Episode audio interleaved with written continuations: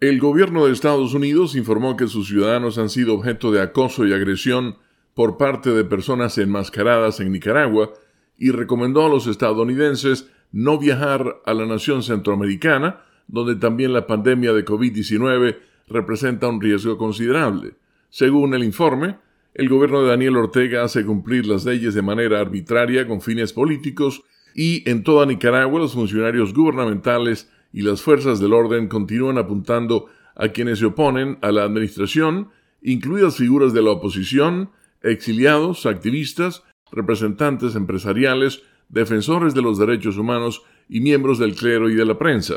La agencia AP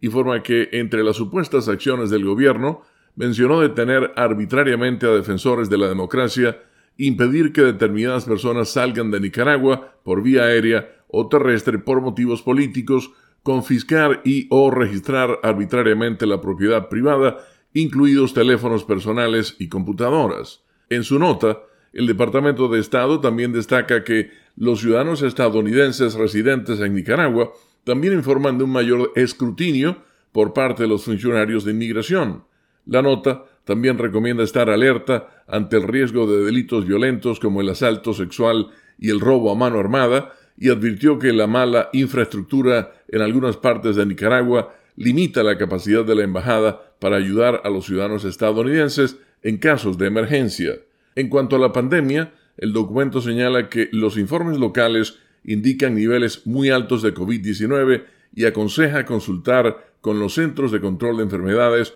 antes de viajar a Nicaragua. Leonardo Bonet, Voz de América, Washington.